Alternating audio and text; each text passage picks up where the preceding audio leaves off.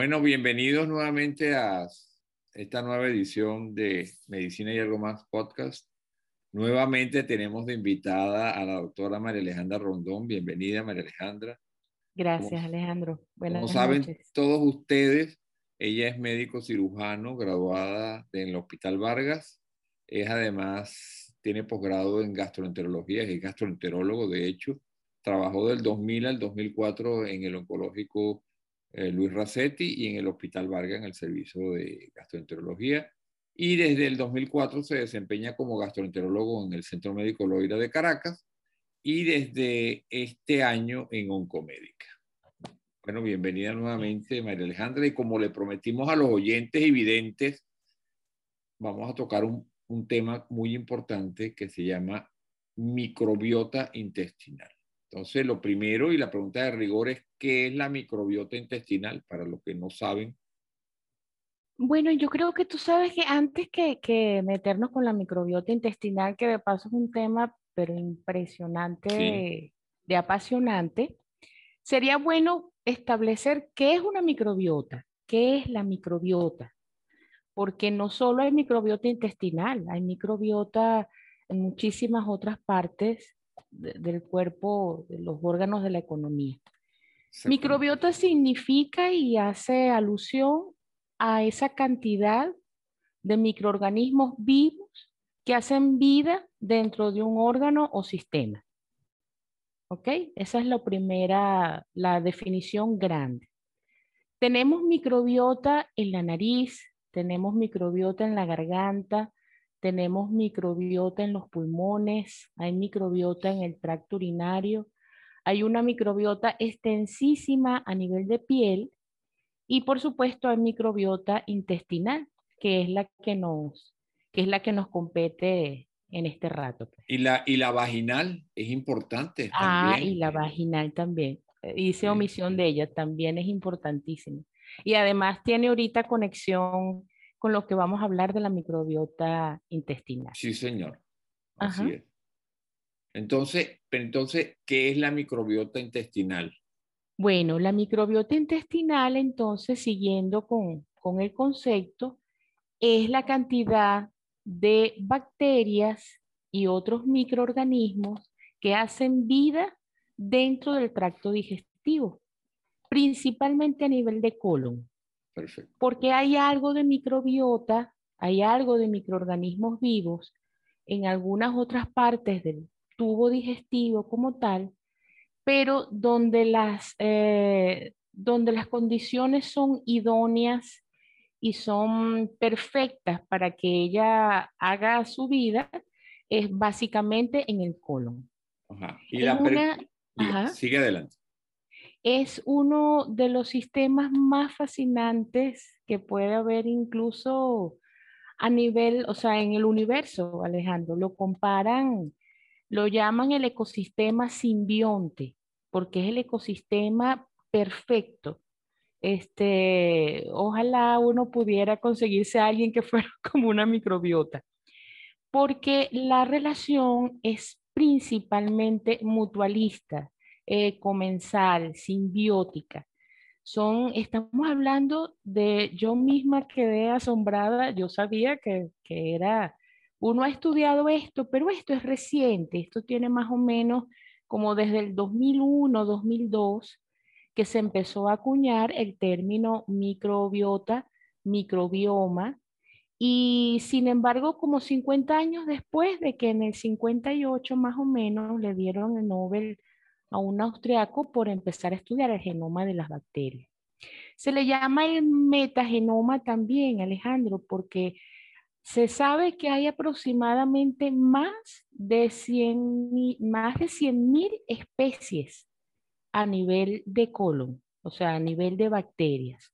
Son básicamente bacterias, ¿ok? Virus no, ni tampoco hongos muy poco porque tanto los virus como los hongos no son capaces de tener una relación simbiótica de o tener una relación de comensal. O sea, básicamente los organismos donde ellos entran, los virus o los hongos, no, no son como para dañar o de alguna manera colonizar. estas bacterias, que de paso son, son como tu huella dactilar, tu microbiota no es jamás parecida a la mía. A pesar de que hay un sustrato de ellas, más o menos unas 125 especies que son propias del ser humano.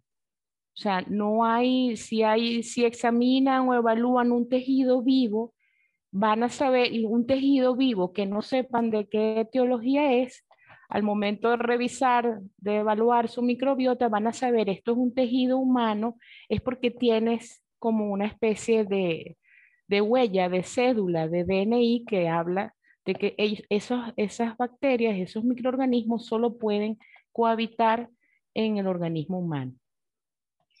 Cuando, cuando se, se, estudia o se habla de la microbiota, incluyendo el, el ADN, es lo que se llama el, microbio, el microbioma.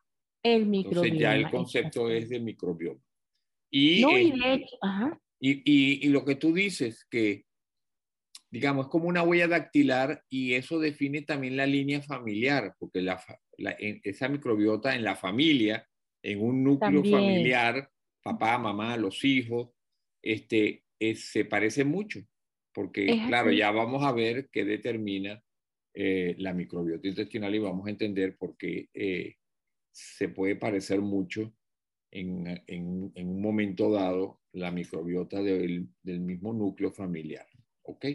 Sí, así Ahora, ah, eh, ¿cómo, ¿cómo evoluciona esa microbiota? Cuando nosotros nacemos, vamos a partir de esto, cuando estamos en el, en el, útero, ¿verdad? Ajá.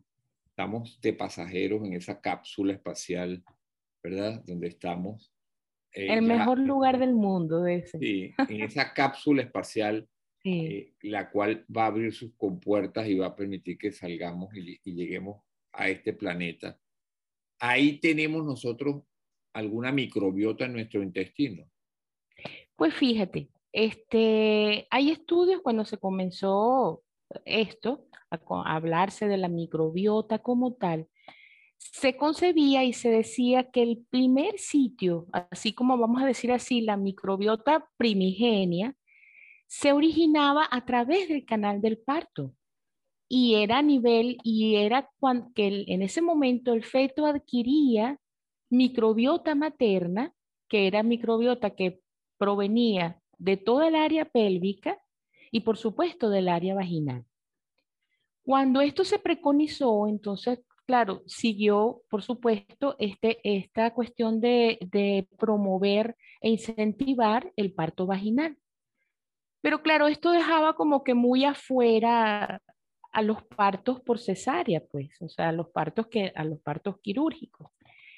Se después se comenzó a revisar que a pesar, el, el, feto vive este, en, en, una cápsula, como tú muy bien la describiste, de líquido amniótico. En teoría, el líquido amniótico es aséptico, no debería haber ningún tipo de, de bacterias allí pero hay, hay estudios que, están comentando que hay una pequeña porción de microbiota que pasa a través del cordón umbilical e incluso una pequeña cantidad de microbiota que está en líquido amniótico es la, y que es la que el niño, el niño, el, el feto toma pequeñas cantidades de líquido amniótico. Entonces, ese recicle de, de, líquido, amniótico, el cordón placentario y todo esto, ha demostrado que pueden haber pequeñísimas cantidades de microbiota este, que pasan de la madre al, al feto.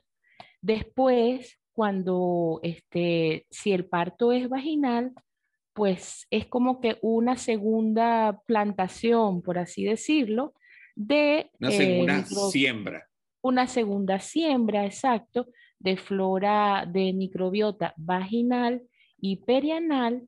Y cuando el bebé, cuando eclosiona, cuando sale, entonces es inmediatamente, lo que pasa es que estos son procesos, yo diría que casi que tienen hasta un tinte mágico, porque tú dices cómo inmediatamente el feto, el, el ser humano puede poblarse con, la, con las bacterias de esto del entorno, del entorno hospitalario, incluso de las personas que lo manipulan.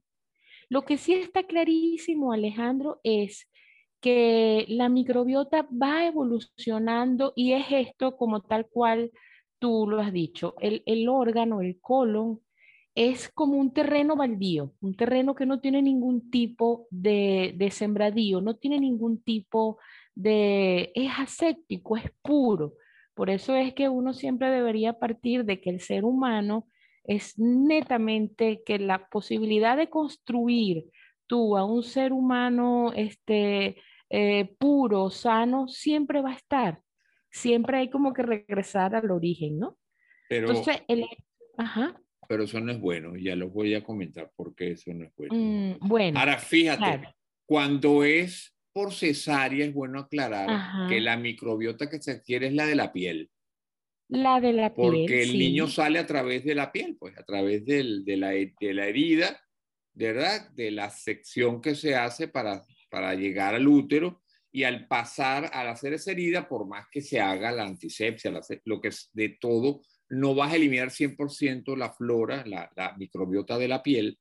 Y esa microbiota de la piel Es es la- diferente. es diferente a esa. Pero digamos que ahí comienza el cuento, porque después vamos a ver qué es lo más importante que determina posteriormente la microbiota de ese bebé, Claro. de, ese, de, ese, de ese alien que vino a este planeta.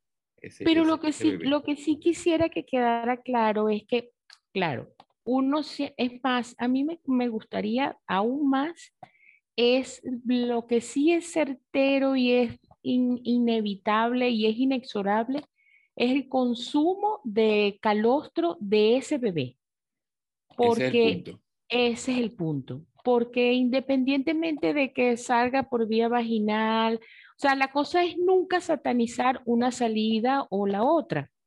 El hecho es que, claro, eh, siempre hay condiciones idóneas, siempre hay condiciones ideales, pero si por alguna razón no sé, bueno, no se dio, pues. Pero lo que sí es fundamental es que ese bebé, ese alguien que acaba de salir, inmediatamente reciba calostro. El calostro es multimillonario en lactobacilos y en bifidobacterium, que son algo así como que, sabes, como la microbiota original, la microbiota que siempre debe estar, debe, es como, eh, ¿cómo se llaman estos que inauguran los sitios? Como la, el colonizador principal de la microbiota. Y de ahí, pues, bueno, otras especies, pero básicamente lactobacilos y bifidobacterium que están en el calostro. Y, eso, y, eso, es- y ese es uno de los puntos Ese es uno de los argumentos que se usan, no se usan, pues, eh, uno de los argumentos que apoya el hecho de que es importante la alimentación a través de la leche materna. El ama- eh, digamos, la lactancia es un punto crucial para lo que se llama la microbiota, ¿ok? Inicial, ¿ok? Porque ya vamos a ver que, por supuesto, cuando ese niño comienza a crecer y luego se hace adulto y más allá, como dice Buzz Claro. Lightyear, este, Al infinito. esa microbiota va a variar. Sí, es así, pero tú sabes que tiene, hay unas gráficas interesantísimas e incluso si las quieres ver desde el punto de vista artístico son alucinantes, ¿no? Porque tienes entonces a un recién nacido que es prácticamente un ser aséptico y maravilloso, con unos lactobacilos por aquí, con unos bifidobacterium por aquí, este, que le vinieron o bien de la piel o bien de vinieron de donde le hayan venido. Él, fe- él sale inmediatamente y toma la leche materna. Entonces pobla la población, es como una cosa mágica. Y comienza entonces esa cantidad y ah, fíjate que él, en teoría, un- un- y que me corrijan lo- los pediatras, en teoría debe haber lactancia materna exclusiva hasta los seis meses. Exactamente. A los seis meses empieza la lactación, que es el ingreso de otros alimentos. Y entonces ahí empieza otra maravilla, porque entonces con esos alimentos que ingresan, que fíjate que es progresivo, tú no empiezas con, de una vez con proteínas, es progresivo, precisamente porque fíjate que se empieza, es con frutas, o sea, esto no es de gratis, se empieza con frutas y con vegetales en el niño, porque precisamente esos alimentos son eh, prebióticos, actúan como prebióticos y como probióticos, y comienza a aparecer otra flora bellísima y necesaria como son los fimicutes, los actinobacterias, que comienzan a, o sea, es como que el jardín va creciendo, se va diversificando, pero de manera sana. De tal manera, Alejandro, que hasta entre los dos y tres años, ya la microbiota de ese lactante, porque entre los, no, más o menos, ya ahí es como un preescolar, ya esa microbiota va a estar tan sanamente establecida que se mantiene bastante estable, bastante estable hasta la edad adulta.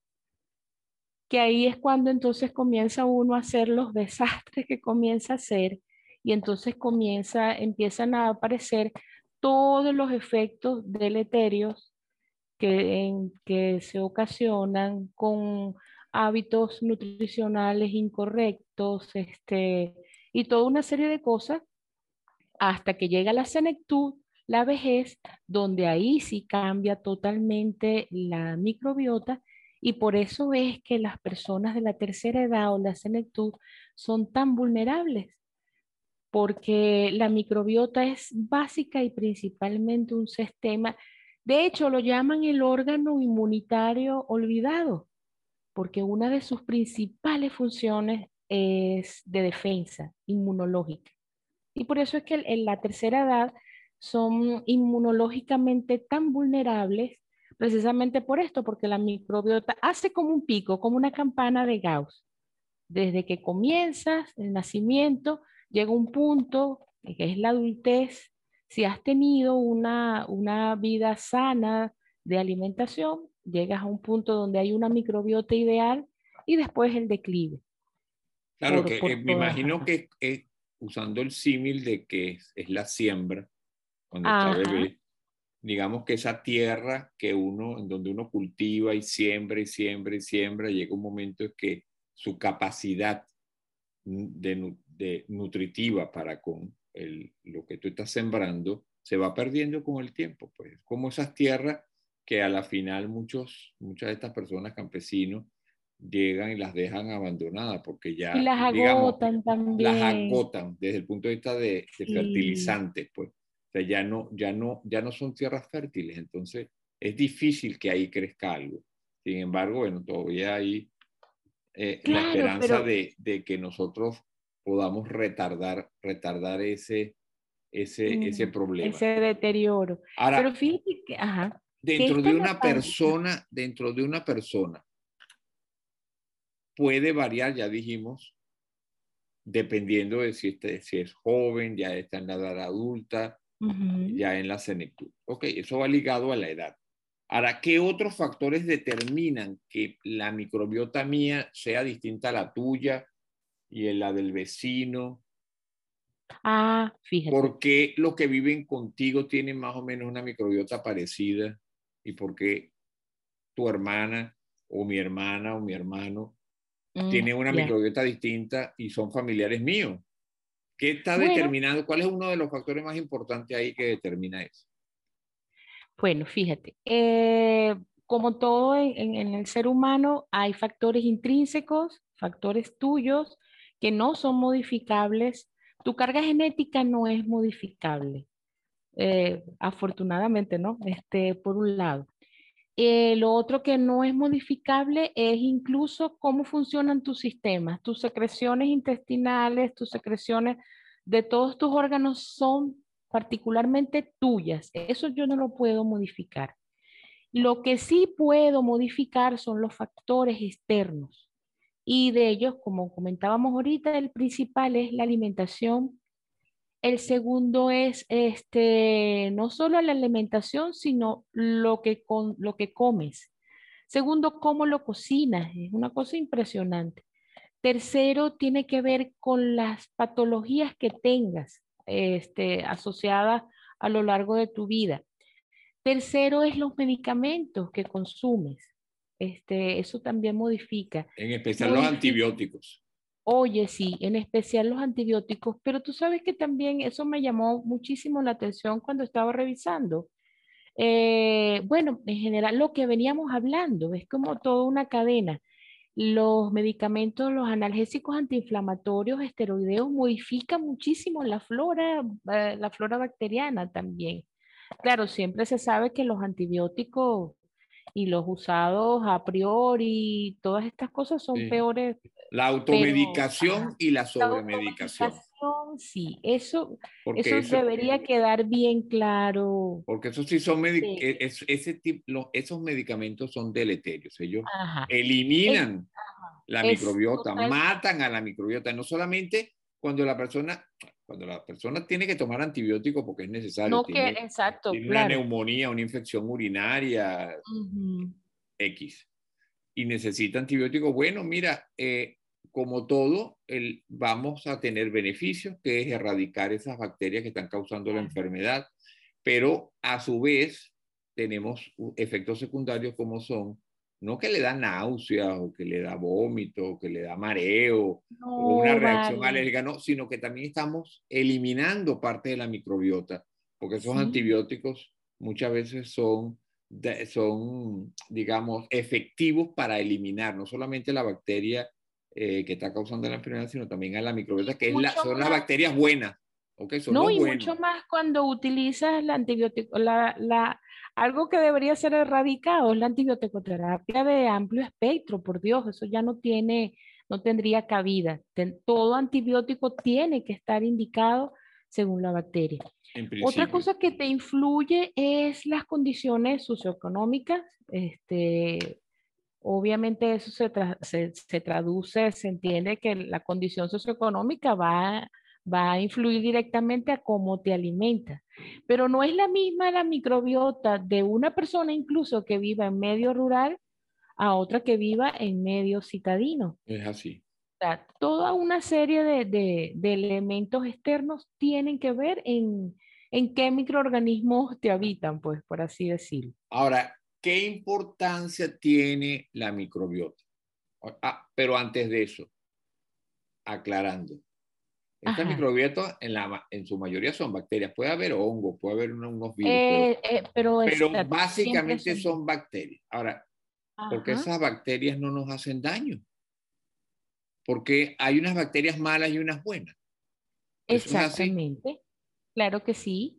Hay bacterias que precisamente porque su necesidad, su actividad es, ellas necesitan estar en un ambiente eh, ¿cómo te digo? Como en, la, como en la naturaleza, como todo en la naturaleza. Es, lo que establecen esas bacterias son relaciones de comensalismo, de mutualismo y de simbiosis. Yo voy a estar en tu colon, ¿ok? Voy a vivir allí, voy a hacer mi vida allí, pero tú me necesitas y yo te necesito. Por eso es que hablan de un metagenoma hay más información genética de los, de los microorganismos que viven en colon que incluso más de las células humanas, de las, de, de las células intestinales, Alejandro. ¿Y qué beneficio tiene entonces? O sea, porque nos, yo puedo entender, las bacterias están en mi colon y yo, bueno, cada vez que como ciertos alimentos, le, estoy, estoy consumiendo, este, digamos, Mm, azúcares, estoy consumiendo proteínas, grasas, vitaminas, minerales para mí que los necesito. Pero también parte de eso va a, va a ser consumido por las bacterias y ellos tienen ahí su alimento, su alimento bueno, pues digamos, ese delivery está, pero gratis ahí. Permanente. Permanente. Ah, ok, ahora de vuelta. ¿Qué nos ofrece, qué nos están dando ellas? Mira, fundamental. Hay algo que ellas producen, que no, de hecho no lo producimos nosotros, y es los ácidos grasos de cadena corta. ¿Sabes, Alejandro? Ellos, los ácidos grasos de cadena corta, eh, son prácticamente derivados de la fermentación de algunos alimentos que nuestras células intestinales no digieren. Cuando llegan al colon, por eso es que fíjate, hay el tema de la fibra, ¿ok? Nuestro, el tema siempre se ha, oye, desde hace mucho tiempo hay que consumir fibra porque previene el cáncer de colon, pero yo creo que la fibra y lo que pasa con la fibra en el colon es el ejemplo eh, principal de por qué la microbiota es tan trascendente. Entonces, por lo menos entra fibra. La, las células intestinales no degradan la fibra, entonces la fibra pasa directo, pum, llega al colon. Cuando las células ven, este, cuando las bacterias ven que llega fibra, ¿qué pasa? ¡Wow! Llegó gasolina, llegó actividad, llegó nuestro alimento. El proceso de, el proceso de metabólico de digerir esa fibra produce una serie de ácidos grasos de cadena corta en donde hay uno de ellos que es vital, que es el butirinato. Ese ácido graso de cadena corta es tan, hace una, una cosa que yo también quedé maravillada. Ella, ese ácido es fundamental y es, es tan inteligente que estimula que, unas, que las células que estén defectuosas o las células que estén inflamadas, las células que estén dañadas, estimula que ellas hagan como una especie de harakiri, un proceso, eh, un proceso celular que se llama apoptosis. Hace, induce a que las células se eliminen y esas células se eliminan y se, y se eliminan con la GES. Esto es una cosa fundamental porque esas células defectuosas, esas células dañadas, pudieron haber sido células potencialmente, cancerígenas. Exactamente. Entonces tú dices, wow, pero todo eso lo hace una bacteria. Sí, todo eso lo hace una bacteria. ¿Qué otra cosa hace la bacteria? Eh, Por ejemplo, llega, llego y consumo un producto que está eh, colonizado por bacterias que no son amigas. Ah, bueno. ¿Qué pasa si yo consumo eso? ¿Qué papel, qué rol cumplen estas? Las buenas, las, amigas. las que, esas bacterias malas que no lograron morir después de pasar la barrera gástrica y la barrera intestinal, porque habíamos hablado... No, inclusive, María Alejandra, perdona que te interrumpa. Ponte tú que no era bacteria, sino el producto de ella, las toxinas. Ah, Ingerí toxinas, pues. Y, en otros casos, bacterias que lograron franquear el, el, tracto, el, el, estómago con todo y su, y su, y su ambiente, digamos. Claro, incluso el intestino delgado también, cumple una, como una segunda función porque la bilis también por el pH. Pasaron las toxinas de esas bacterias y llegan al colon. ¿Qué papel entonces tiene la microbiota nuestra? En la microbiota allí tiene papel, entonces ahí entra su papel de inmunidad. Es capaz de activar la, la coordinación de todo este, de lo que es la inmunidad celular, propicia que se activen la actividad de los macrófagos, de los linfocitos T. Es una estación, es una alcabala de inmunológica impresionante, Alejandro. O sea, eh, esa, esa, microbiota le dice al sistema inmune, digamos, eh, epa, estas toxinas, estas bacterias, estas sustancias no son amigas. Y entonces le da el mensaje y, le, y los activa y le dice, bueno, ocúpate de esto y, y ve a ver cómo haces para neutralizar la toxina y para eliminar estas bacterias que no forman eh, parte de nosotros. Y ocurre, Alejandro, ocurre. Y eso es lo que pasa. Otra cosa que ellas secretan, eh, que ellas producen, mm, es el ácido araquidónico. El ácido araquidónico es el precursor de todas las prostaglandinas. Las prostaglandinas son toda una cadena inflamatoria que no es otra cosa que explicado así en dos palabras es un bombillo rojo. Es algo que te activa todo el sistema, toda la cascada inmunológica. O sea, la primera línea de ellas es inmunológica. Es el órgano inmunológico olvidado, pues me gustó mucho cuando lo leí. Ahora bien, hay otra cosa que te iba a preguntar con respecto a eso. Eh, hay, tengo entendido que hay ciertas vitaminas que tampoco el, ser humano las produce. Eh, exactamente, la vitamina K, fíjate que el, el, hay algo de vitamina K que sintetiza el hígado, pero principalmente lo hace es la microbiota. Fíjate que en el recién nacido, lo primero que le inyectan es vitamina K, precisamente porque no tiene microbiota quien lo sintetiza. Una parte eh, lo produce el hígado, que posteriormente, el, bueno, sabemos que el hígado es nuestra principal fábrica de muchísimo, pero un gran porcentaje de vitamina K lo produce la microbiota. Algunos folatos. La vitamina B9 este, también, tengo La vitamina B9, hay algunos cofactores. Este, ella interviene en la absorción del magnesio, del cloro, de algunos cofactores que... sí, de algunos minerales, pues. De algunos minerales que no se necesitan en grandes cantidades, pero, la, pero se necesitan.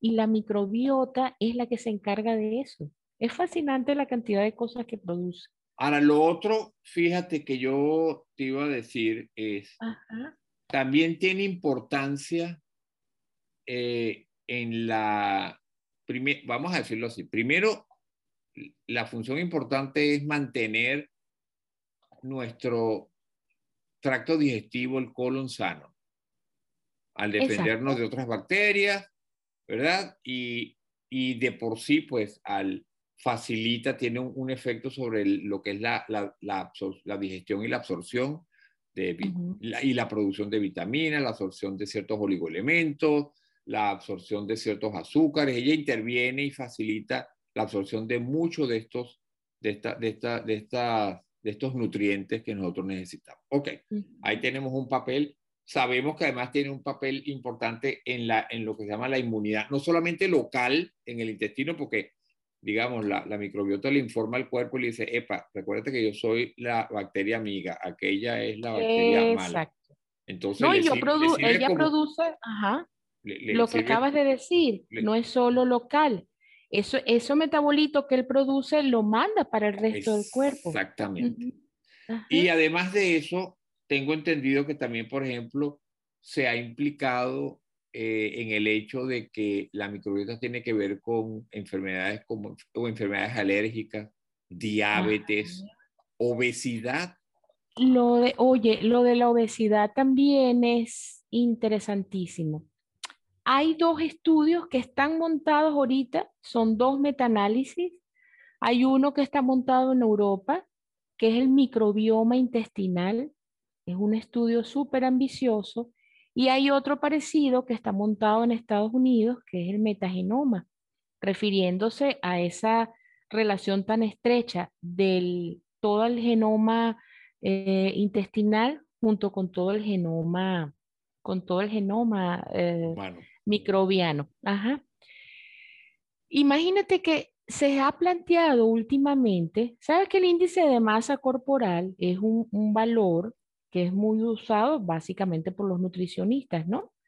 Más o menos debe oscilar entre 23, más o menos, no debe pasar de 30.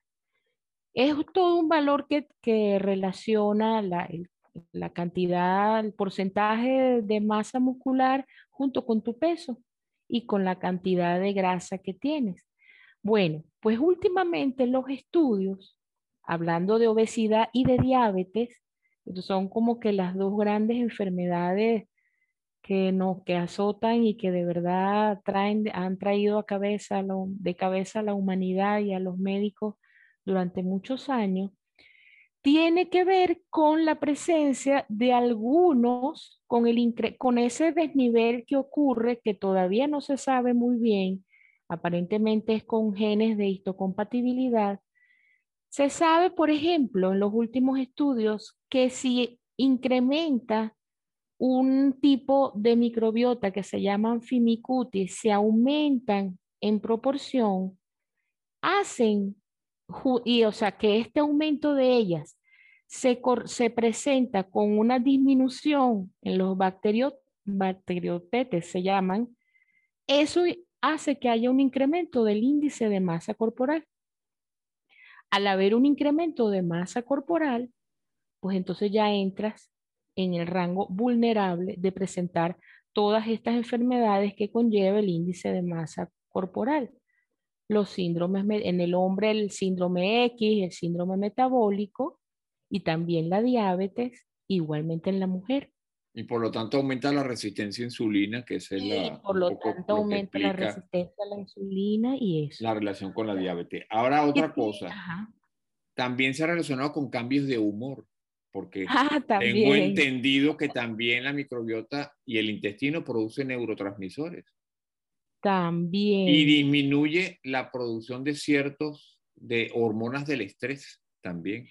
Eh, hay un tipo de ellas eh, que si no mal no recuerdo son los actinobacteroides, que producen hasta serotonina y glutamato. Sí, porque el tracto digestivo es un órgano endocrino también. Básicamente, porque produce también este tipo de, de sustancias que van a actuar sobre los cambios de humor.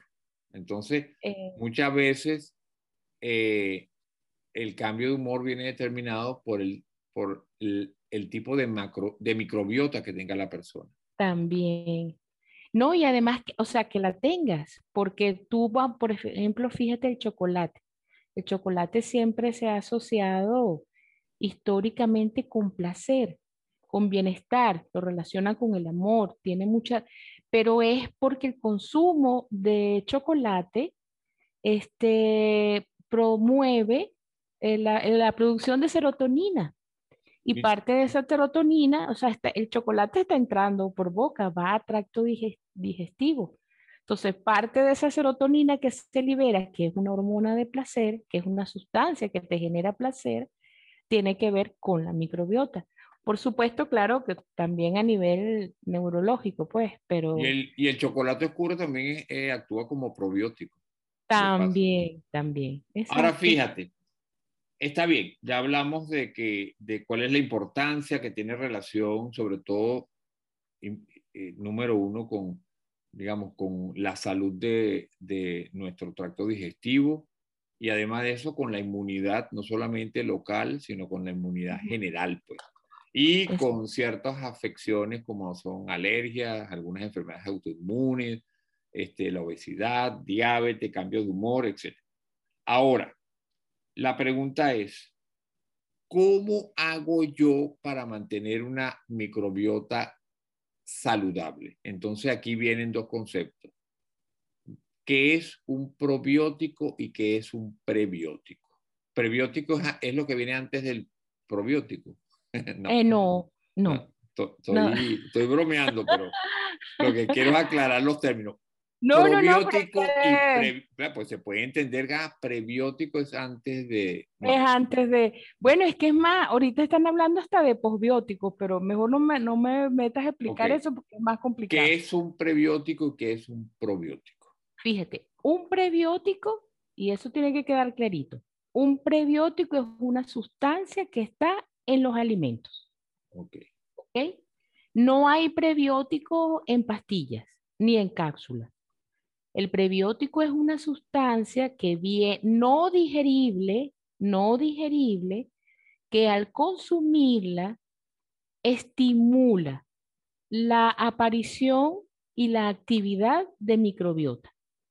Yo, a mí me gusta usar en una de las lecturas que hice eh, el símil con el hecho de que, como estábamos hablando de siembra y de que el colon es como... Ah, es un fertilizante. Exactamente. Y le va muy bien.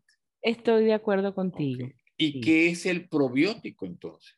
El probiótico entonces, claramente, es, es perfecto para diferenciarlo. El probiótico sí es un organismo vivo.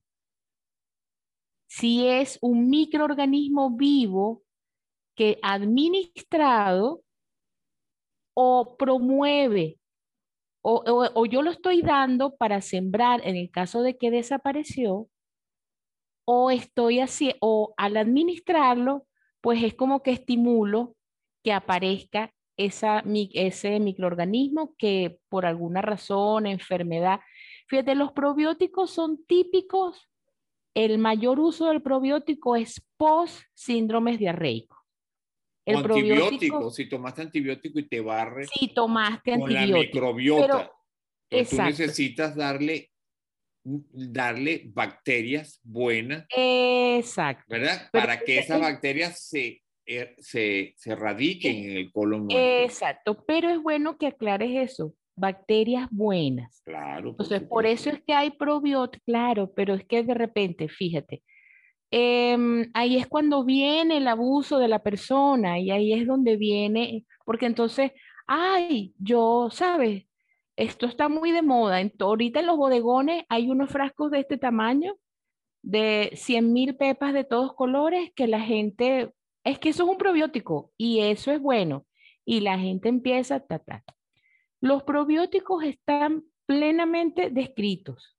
Son básicamente lactobacilos, bifidobacterium y muy pocas, eh, muy pocas, muy pocos hongos. De los pocos hongos que son probióticos y son buenos, son los sacharomices. Que el sacharomices era el que estaba presente en ese medicamento que usamos mucho, que fue el Florestor, que ya no se consigue mucho por allí.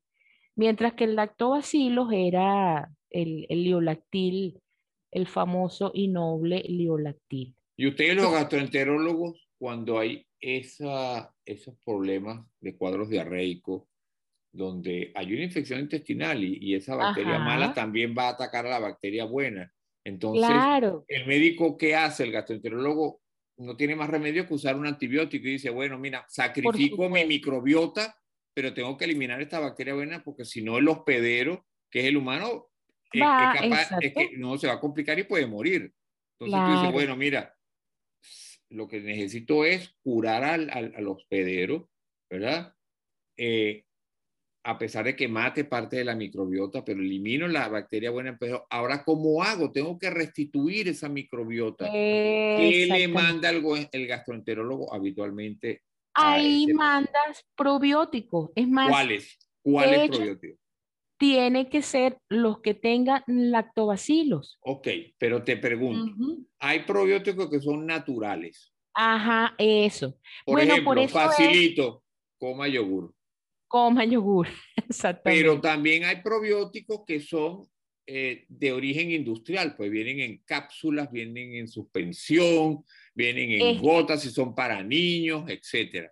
Es que a eso voy. La terapia ideal siempre, Alejandro, siempre va a ser, en el caso del tracto digestivo, la correcta conjunción entre el medicamento y el giro en el hábito dietético. Okay.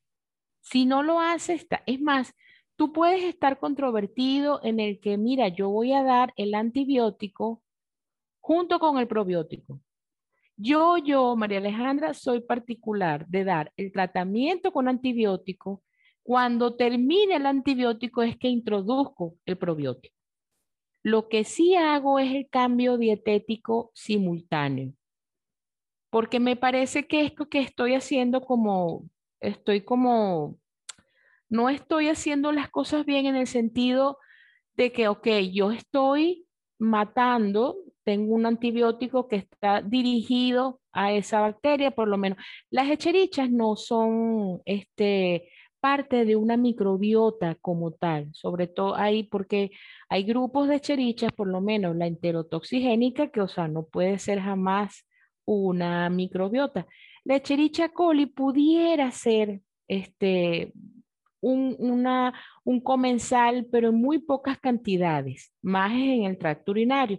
Entonces, por ejemplo, yo tengo que dar un antibiótico que vaya contra la chericha, pero yo sé que ese antibiótico que va a, a, acabar con la chericha me va a, va a acabar con el resto de las otras bacterias. Entonces, yo simultáneamente no estoy tan de acuerdo con administrar el antibiótico y el probiótico simultáneamente.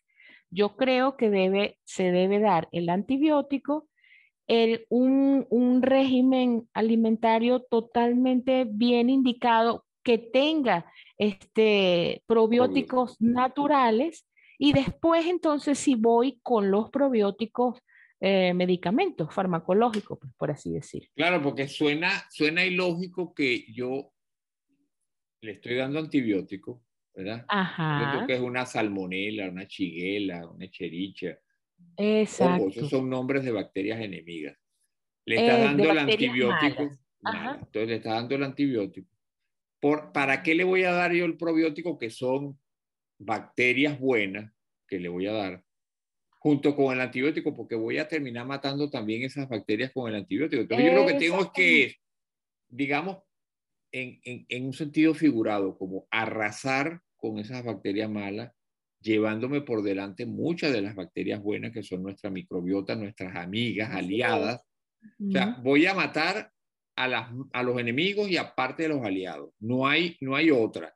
No, no, no, tienes alternativa. No tengo alternativa, pero una vez que yo hago esto, re voy a repoblar nuevamente con lo que tú dices. Pues mando probióticos naturales y puede ser probióticos este, de origen farmacéutico. Pues. exactamente. Entonces, ¿qué régimen le manda la doctora María Alejandra para que esa persona que recibió los antibióticos porque tenía, por ejemplo, un helicobacter, que no es ojo. El helicobacter es parte de la, de la microbiota.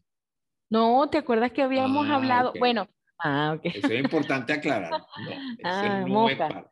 Moca, no. Entonces, le diste tratamiento para el helicobacter, pero te llevaste por delante gran parte de la microbiota. Sí, ¿Qué es, lo que usa la doctora María Alejandra eh, como primera línea para recuperar esa microbiota?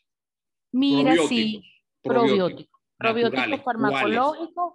Eh, naturales, bueno, pero es que fíjate, ahí volvemos a lo mismo, todo tiene su lado bueno y su lado malo. Es verdad que el, probiótico por excelencia es el yogur, pero también está eh, todo, el, hay otro probiótico que me, el repollo, hay muchas, eh, el repollo es un probiótico, imagínate, y el repollo resulta que como por ser col, pudiera traer y, el degradar el repollo este, trae distensión colónica. Entonces es como una cosa de que mano derecha, mano izquierda, ¿no? Porque también con los... Hay semillas, este, los frutos secos son ricos en probióticos, por ejemplo. El plátano es rico en probióticos. Y fíjate que una de las principales dietas antidiarreicas es con plátano. Eh, Hay una serie de comidas, María Alejandra, que son, que yo no conozco, que son como orientales.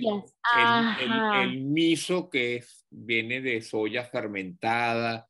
El kombucha, hay una bebida. Sí, también, porque, porque vienen, porque son, son alimentos fermentados de manera natural.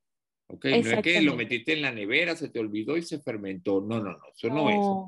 Son, alimentos fermentados que son comestibles. Ojo con eso. No que se me fermentó una cosa y me la voy a comer porque eso tiene Ah, no, claro, claro. Okay, eso es controlado. Pero por otro lado tienes medicamentos que también contienen esas esa microbiota. Los filizados, claro, los probióticos, por eso es que te digo, el prebiótico sí nunca lo vas a poder encontrar. No, no, el probiótico ese viene también en, puede venir en cápsulas, en suspensión y en gotas. Lo que llaman lisados, liofilizados, este, cualquier presentación. Vienen como, en una, como en una especie de, de, de, ¿cómo se llama? Como una especie de esos, mm, son como unos tubitos de plástico como unos viales. Como unos viales, entonces tú los, rompes y entonces es líquido, pues realmente es líquido. Bueno, fíjate la enterogermina, cómo no se usó la enterogermina. Este, sí, que la gente lo usaba. Ok, le restituiste la, la microbiota, ahora también tienes que darle fertilizante. Entonces, ¿qué tipo de prebióticos le das tú eh, cuando introduces esa, esos cambios en la nutrición de, tu paciente? Ah, bueno, el prebiótico por excelencia, Alejandro, es la fibra. Y la fibra está en, en vegetales, está en granos, está en queso, el queso, el queso, los quesos añejados. Yo creo que básicamente es una alimentación este, sana, Alejandro, y una alimentación sana implica este, dejar de lado estos, estas pautas de dieta que antes eh, se preconizaban que era la cuestión de eliminar los alimentos. Tú no puedes eliminar la grasa totalmente porque las paredes celulares están hechas de, de grasas, ¿ok? No puedes eliminar de todas las proteínas porque las proteínas son las sustancias que forman eh, el, el tejido muscular. No puedes retirar de todos los carbohidratos porque los hidratos de carbono son el, el, el alimento o el sustrato para, para el material neurológico. No puedes retirar la, la, azúcar, la glucosa del todo porque es el sustrato de, de la actividad cerebral. Entonces, deberías introducir este, una alimentación sana, variada, que Digamos que balanceada. Balanceada, exacto. Porque sí es importante tener en cuenta y te pregunto, es importante porque ¿qué relación tiene el consumo excesivo de azúcar, grasa y carne con la microbiota? Bueno, porque como todos estos alimentos lo que van a hacer, fíjate que ya hablamos que ellos son fertilizantes. Cualquier alimento que tú ingieras puede inducir una actividad en, un órgano, ¿verdad? Es como eh, cualquier cosa que uno consume puede estimular que un órgano trabaje de más o trabaje de menos. O que es tan vacío el, alimento, lo que ingresaste, que mira, es con lo que llaman calorías vacías, que me, no me trae ningún tipo de beneficio. Todo lo que tú introduzcas en exceso es que obligas al sistema, o en este caso a las bacterias, como que a trabajar de más. Entonces, y que además puede tener incidencia en, en que su metabolismo se ve, es lo que pasa, por ejemplo, cuando las personas no toleran los granos. Entonces, a pesar de que tú sabes que el, que el grano es un alimento rico y que tiene los tres grupos, los granos tienen algo de proteína, tienen algo de carbohidratos, tienen algo de fibra, pero si la persona no los digieres e insistes en, en darlos, lo que vas a producir es más, eh, lo que vas a producir es disconfort antes que beneficio. ¿Ves? Entonces, más o menos, este, cualquier alimento que tú introduzcas en exceso, estás forzando a un sistema a, a trabajar de más. Y no solo al sistema como tal, sino toda la microbiota como tal, y a la larga eso es contraproducente. Claro, y el, pero el consumo de carne definitivamente no entra dentro de lo que son las necesidades de la microbiota. Son necesidades, quizás entre comillas, si la persona pues no es vegetariana o vegana, para el, para el consumo de proteína pues del, del ser humano. Pero digamos que el alimento de la microbiota es básicamente el prebiótico. Ahora, fíjate. sí, sí, es Hay dos tipos de fibra, básicamente. Hay una fibra que sí la digerimos nosotros, es buena para nosotros, pero hay lo que se llama la fibra que no se digiere, que es la que la gente tiene el concepto de que la toma cuando está estreñido. Ah, yo voy a tomar fibra. Entonces, eso sí, fibra con bastante agua, ojo. Entonces, fibra, y, pero también hay que tener el concepto de que esa fibra no digerible es el fertilizante de la, que es, el que realmente ajá. Son, es celulosa que es la que está, es, la, es el fertilizante que está, por ejemplo, otro, otro prebiótico por excelencia son todos los vegetales verdes. El repollo, el, espárrago, la remolacha, la cebolla, la manzana rallada. El ajo, también. También, en los espárragos. Ah, las alcachofas, imagínate. Ah, y cuando das tubérculos, sobre todo si se comen con la concha, ¿verdad? Como la papa, batata. la batata. Entonces, claro, uno, uno, ya sabe de por sí cuando uno se come una papa con que no la pela, le quita la piel, sino que se la come completa, uno ya tiene el concepto y cuando uno come espárrago, de que uno dice, bueno, me voy a comerla, como dice uno, hay gente que, por ejemplo, se come la manzana sin concha, yo me la como con la concha. Ah, es que se debería pues. comer. Ajá. Pero esa concha uno sabe que va eso no se va a digerir, pues. Entonces, bueno, la estoy tomando como fibra, pero también hay que tener en cuenta que ese es prebiótico. Pero ya sabes que el solo paso de esa concha activa todavía, activa la microbiota. Y eso de alguna manera te va a favorecer. Claro. Exactamente. No, y, es, o sea, el tema realmente, María Alejandra, es, es, es, apasionante. Este, casualmente yo recibí en un grupo de WhatsApp que yo estoy una, unas láminas sobre un estudio sobre la relación que hay entre el cerebro, la función cerebral y la microbiota. La microbiota, sí. Este, yo ahorita, a, a, propósito de este podcast que estamos haciendo ahorita, voy a escribir, voy a montar el próximo post mío en mi página, en Instagram, es la, la titulé así, microbiota y COVID-19. Ah, Alejandro. Es importante porque yo he tocado una cantidad de temas como son la importancia de hacer ejercicio, la importancia de la buena nutrición, la importancia de tener un, digamos, un, eh, un sueño, eh, lo que se llama una, un, horario de sueño adecuado, ¿verdad? La higiene del sueño. La higiene del sueño se llama eso, la importancia de, de, bajar los niveles de estrés, ¿verdad? Porque todo eso va a actuar sobre nuestro sistema inmune, pero también la microbiota es importante para eso. Fíjate que yo estuve leyendo un estudio que hicieron en, en animales donde ellos los, los, los convirtieron básicamente en, en, en, animales estériles, sin, sin ninguna microbiota, nada, todo. Y esos, animales, y esos animales, no, lo que ellos comprobaron es que esos animales desarrollaban con mucho más facilidad enfermedades, autoinmunes, alergias, este, diabetes, o sea, se ve la relación que hay. Y incluso hay estudios que ponen en contraste niños en África y Europa, en donde los niños de África, por el consumo que tienen de ciertos alimentos, tienen una microbiota mucho más rica y más sana, a lo que, lo que uno podría pensar que no es así, pero distinto al, al, al hábito alimenticio del, del, niño europeo. Y se ha visto que eh, hay una correlación entre la, la, cantidad de niños asmáticos que hay en África y lo que hay en Europa, que es mucho mayor en Europa. En Europa. Yo vi una hay, Hay una relación con respecto a eso. y me gustó el, el, el, término que decía, eres lo que comes. Ajá, es, eso lo es, sí, así es. Eso también lo, lo comenté.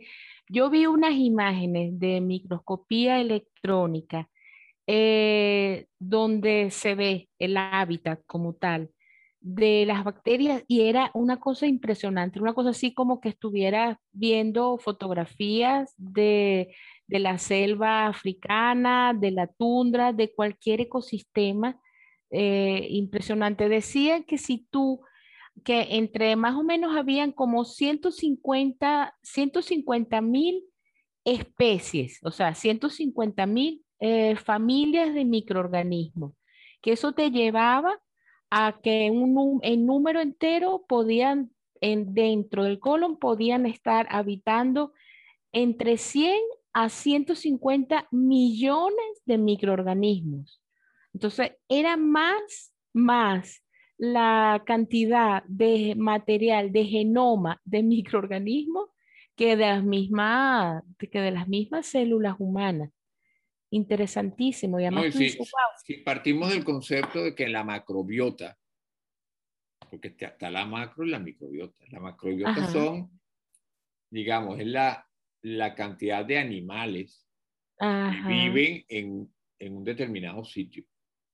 Existe la macrobiota de África, la macrobiota de América, la macrobiota de la, selva amazónica, son el, los diferentes seres vivos, animales que viven ahí. Y entonces la microbiota es como si nosotros tuviéramos un gran continente, ¿verdad? Que es en nuestro intestino donde viven estas seres, estos seres vivos, valga la redundancia, viven ellos ahí, ¿verdad? Y ellos este, eh, nos usan a nosotros como, como si fuera nuestro colon, como si fuera un continente, pues. es que sí. Está poblado. Es como un universo dentro de otro universo. Es nuestra fauna. Exactamente. Es nuestra, nuestra propia fauna que tenemos dentro. Entonces, fíjate cómo, cómo desde el mundo exterior el planeta Tierra tiene toda una macrobiota, ¿verdad? Que varía en como, como así varía la microbiota dependiendo de las familias y de las casas y de los vecinos donde uno vive, la macrobiota varía también de, de país en país, continentes, ¿verdad? Y la microbiota a su vez está dentro de nosotros, que somos además la macrobiota del, de, nosotros formamos parte de la macrobiota del, del planeta Tierra. Entonces, fíjate cómo va, va, va, va la situación de, de, de que nosotros somos, una, somos macrobiota del planeta Tierra, pero además tenemos una microbiota, ¿verdad? Una fauna dentro de nosotros. Es que es impresionante. Si uno llegase a entender la, lo perfecto. Fíjate si tenemos, como tú lo dices, tenemos una población adentro de nosotros mismos. Estamos, es como, como yo he sentido, o sea, el ser humano definitivamente eh, encaja dentro del universo como una matriusca. Somos como una, es como pequeños, o sea, tenemos que entender que somos parte de, de un sistema. Yo creo que cuando lo empezamos a entender, creo que vamos mejor. Cuando nos respetamos a nosotros mismos, respetamos a nuestra microbiota cuando nos alimentamos bien. El, respetamos al planeta cuando lo cuidamos.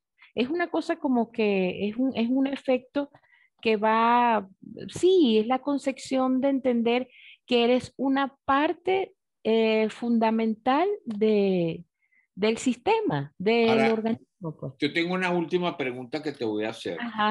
¿Cuál es el especialista por excelencia que debe encargarse acerca de los trastornos de la, macro, de la microbiota? Wow, Alejandro, bueno, quizá eso sería algo que nos tocaría este, a los, a los gastroenterólogos, pero en líneas generales sí, eh, básicamente eh, a, los profesionales de la salud.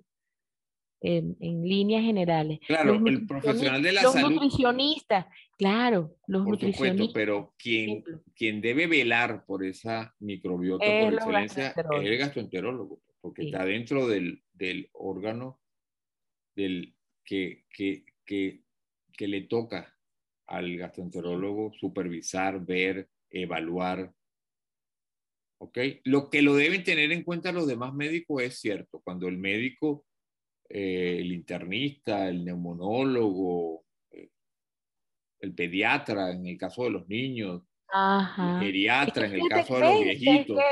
Claro, cuando, cuando ellos, las especialidades. Cuando ellos eh, usan antibióticos, básicamente, deben tener el cuidado y, inmediatamente pensar en el, en el daño colateral que le están causando a la microbiota y tomar en cuenta eso. Pero fíjate, muchas veces mandan el antibiótico, a, muchas veces se sobremedica o la persona se automedica y termina es yendo al gastroenterólogo porque ¿qué se presenta en estos pacientes cuando, cuando tú creas ese desbalance entre, eh, en tu microbiota?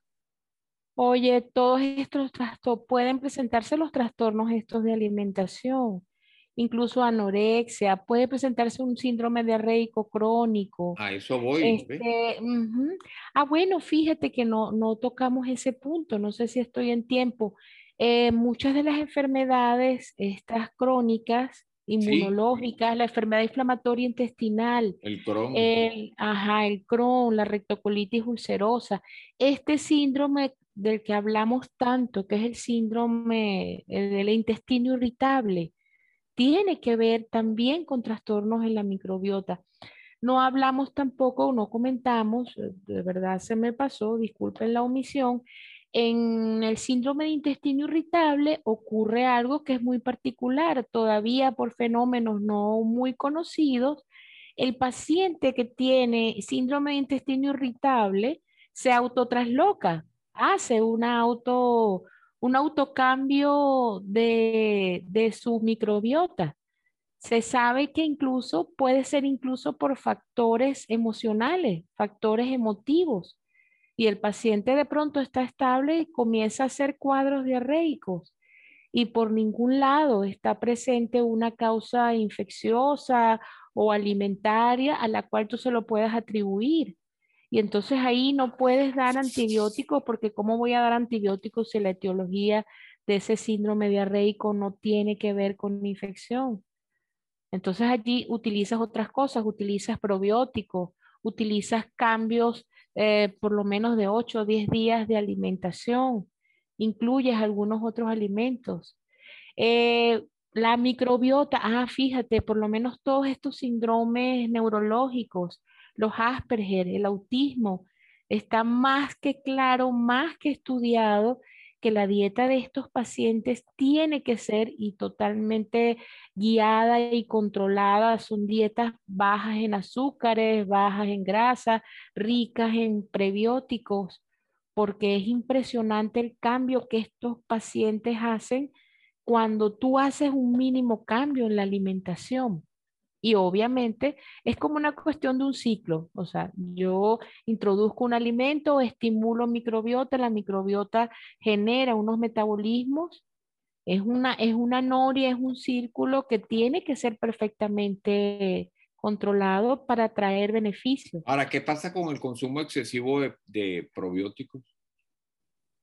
También es deleterio porque es probable ok, está conocido que tú sabes que los lactobacilos son buenos, por ejemplo, y sabes también que el bifidobacterio es bueno, pero ok, pero en una población determinada.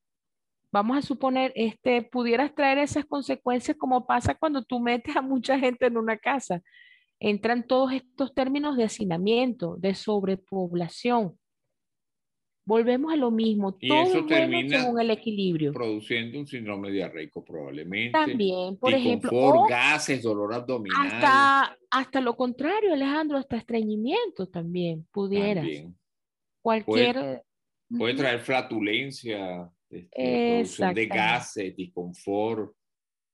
Los síntomas por los cuales se defiende el colon o manifiesta que está mal, ¿qué es esto? Cambios en las evacuaciones, y cambios en, en, en, su, en su volumen, pues, o distensión o, o, lo contrario.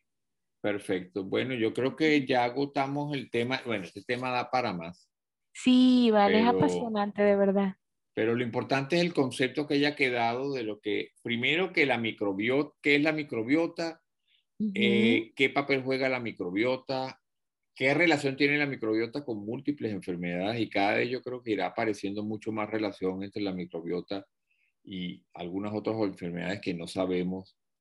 Cómo la microbiota eh, es lo que tú dijiste, es el sistema inmune olvidado, tiene mucha relación con lo que es la capacidad de respuesta inmune que tenemos nosotros. Y eso hay que tenerlo en cuenta ahorita en estos tiempos de pandemia, para que, hay que tenemos que cuidar nuestra microbiota, ¿verdad? Porque ella es parte aliada eh, de nuestro sistema inmune eh, en, en, un porcentaje altísimo, pues. Este, sí, vale. Y por otro lado, también eh, el concepto de lo que es el pre y el probiótico, que es el prebiótico, como tú lo dijiste, el alimento, el fertilizante para, para ellos, para mantener una microbiota sana, mantener una, una dieta balanceada, ¿verdad? Este, y por otro lado, el probiótico, que bueno, ya yo creo que el concepto del probiótico debe ser manejado como un medicamento más eh, por parte del médico gastroenterólogo en este caso, y, y como cualquier exceso o defecto en la, macro, en la microbiota, ¿verdad? Ya sea por el, exceso, el uso excesivo de probióticos o el uso inadecuado de antibióticos o por la, la colonización de bacterias malas en el intestino, ¿verdad? Ambos son, eh, traen consecuencias para, para la persona, pues. Que son todos esos síntomas que, como hablamos, cuando hablamos del helicobacter, son síntomas que a veces son difíciles, porque todos se, sobre, se sobreponen. Se solapan, cuando, cuando, a tu, a, tu consulta va una persona que dice, tengo muchos gases, tengo dolor, estoy un poco estreñido, tengo cambios en el hábito intestinal, este, tengo dolor abdominal, eso puede ser cualquier cosa cualquier cosa. Pero sabes que si, si es importante regresar a una cosa que es tan sencilla y que es tan simple que es revisar la alimentación, Alejandro. La alimentación, como los abuelitos te decían eso, y como tú muy bien lo dijiste, uno es lo que come. Y revisas y wow, es que tenemos, de verdad tenemos muchos vacíos y en, en, en la forma en que nos alimentamos también. Creo que también son patrones culturales también. De todas maneras, más adelante vamos a tener una otra conversación sobre lo que sería, a mí me parece bien importante a propósito de eso, como, como tú dijiste que el intestino, igual que muchos órganos de nuestra economía, reaccionan siempre de la misma manera a cualquier noxa, a cualquier, claro, a cualquier, vamos a aclarar, a cualquier agresión. Entonces, ¿qué eh, quiere decir eso? Por ejemplo, Así como cuando yo tengo una inflamación, para aclararle a los que están viendo y oyendo, cuando tiene una inflamación, los signos de inflamación son, y que siempre los médicos nos, nos enseñan eso desde muy pequeñitos, que son que está enrojecido, caliente, aumentado de volumen, ¿verdad? Cualquier cosa que produzca inflamación, una picadura, una reacción alérgica es un proceso inflamatorio, pues, ¿verdad? Este, eh, una quemadura, todo todo va a reaccionar igual. Y el intestino es uno de esos órganos que ante cualquier agresión va... Se va a distender. Se va a distender, va a producir diarrea o estreñimiento, dolor abdominal, eh, cambios en el hábito intestinal. Entonces, cualquier agresión, ya sea un cáncer, ya sea un proceso infeccioso, ya sea una, un proceso, eh, una mala alimentación, el exceso de algún, de algún nutriente o un desbalance en la nutrición, cualquiera, una, algunas de estas enfermedades que tú mencionaste de origen inmunológico, mm. cualquiera de ellas puede producir... Va a dar la misma sintomatología. Lo que llamamos nosotros los médicos un síndrome diarreico. Entonces yo creo que uno de los temas que tenemos que hablar es eso. ¿Qué pasa, ah. María Alejandra, si yo tengo, es, si tengo cambios en el hábito intestinal, tengo diarrea, eh, de repente tengo lo que se llama, lo llamamos nosotros los médicos meteorismo, que muchos gases, diarrea, disconfort, síndrome diarreico. ¿Qué hago? no, hombre, Alejandro. Bueno, pero yo creo que es importante que toquemos el tema para que la persona sepa qué deben hacer. ¿A quién deben acudir? Cuando tú quieres y así me convierto en un habitué de tu, Perfecto. Yo creo que es un tema que vamos a tocar eh, para la próxima. Primero, hay otro tema que vamos a, a, a tocar, no voy a decir el nombre, lo voy a, a, dejar ahí en el aire, pero ese sí está pendiente porque yo creo que hablar de los síndromes, del síndrome diarreico, es importante. Es un síndrome, no estamos hablando de ninguna enfermedad en específico, no estamos hablando de helicobacter, no estamos hablando de cáncer gástrico, no estamos hablando de cáncer de mama, eh, no es nada específico. El síndrome de rico como tal, como un síndrome, puede ser causado por muchas enfermedades, pues, o sea, puede estar dado. Es un conjunto de síntomas y signos que pueden estar producidos por multitud de enfermedades.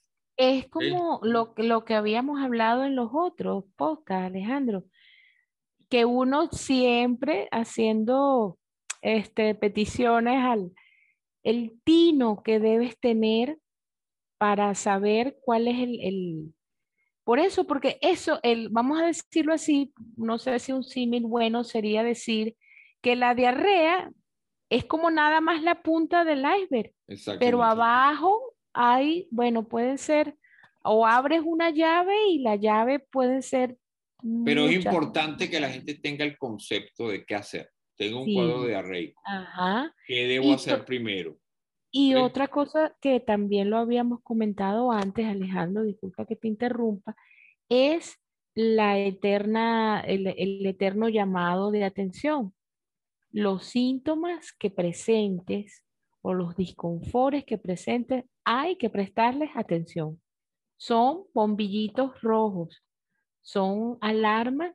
El cuerpo es muy inteligente. Hay tenemos una memoria corporal, tenemos algo que siempre, siempre nos va a estar avisando que algo no está funcionando bien. Probablemente el síndrome de Reiko, no, vamos, no estamos adelantando, pero probablemente el síndrome de Reiko puede estar dado por algo muy sencillo, cambios en el hábito dietético. O algo que te cayó mal. Claro, probablemente, introduje algo nuevo. Exacto. Estoy, comiendo algo en exceso porque me estoy sumando a estas, estas múltiples dietas locas que ahora mandan. Eh, y lo que, terminan es produciendo un síndrome diarreico. O simplemente fui a un sitio X a comer y bueno, pero probablemente no. Comí un exceso de bacterias malas y bueno, terminé en un síndrome diarreico. Es pero como cuando hablamos de la gastritis, Alejandro. Claro, pero detrás de eso puede haber otra cosa. Exactamente. por lo tanto, lo importante es nunca subestimar los, eh. síntomas y menos aún algunos que se consideran como, digamos, como algo que muy, muy frecuente. ¿Quién no ha tenido en su vida un cuadro diarreico? Yo creo que pocas personas. No hay nadie que no personas son las que no hayan tenido eso, pero no por eso. Yo creo que factores claves en los síntomas, en darle, vamos a decir así, en la contundencia de un síntoma es la duración, Alejandro. y lo otro es cuando se presenta. Pues no es lo mismo un cuadro diarreico en un niño, en, eh, en, un, anciano. anciano. ¿Tú me entiendes? Entonces, bueno, todo eso lo vamos a, a tocar en más detalle. Te voy a agradecer nuevamente por tu presencia acá. Te doy por este, invitada. claro, como una invitada habitual. Y este, cualquier cosa que tengan los oyentes o los eh, videntes oyentes eh, con respecto a alguna duda con lo que hemos hablado hoy sobre la microbiota, me lo pueden hacer llegar. Y si es necesario, pues podemos hacer un, un nuevo episodio aclarando algunas de estas dudas que no hayan quedado claras eh, con esta conversación. Bueno, no me queda más que agradecerte, María Alejandra. A ti, Alejandro, gracias por el espacio. Estamos en contacto, cuídate. Tú y tu microbiota.